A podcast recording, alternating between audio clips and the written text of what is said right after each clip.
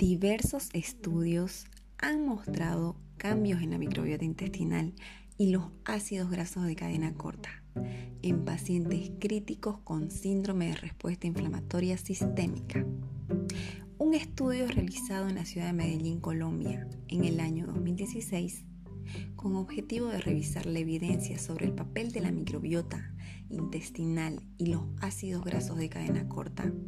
en pacientes críticos y su modulación con prebióticos, probióticos y simbióticos,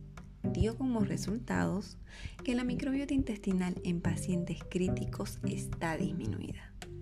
tanto en número de bacterias como en diversidad,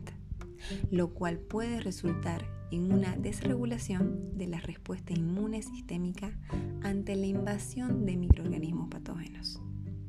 Los cambios en los ácidos grasos de cadena corta en pacientes críticos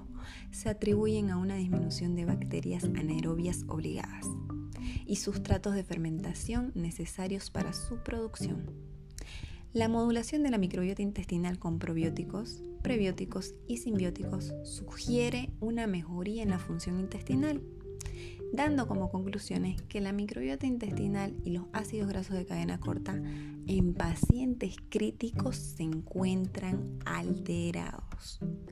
De ahí que mantener el equilibrio en el entorno intestinal es fundamental y desempeña una función clave para disminuir complicaciones y mejorar su pronóstico.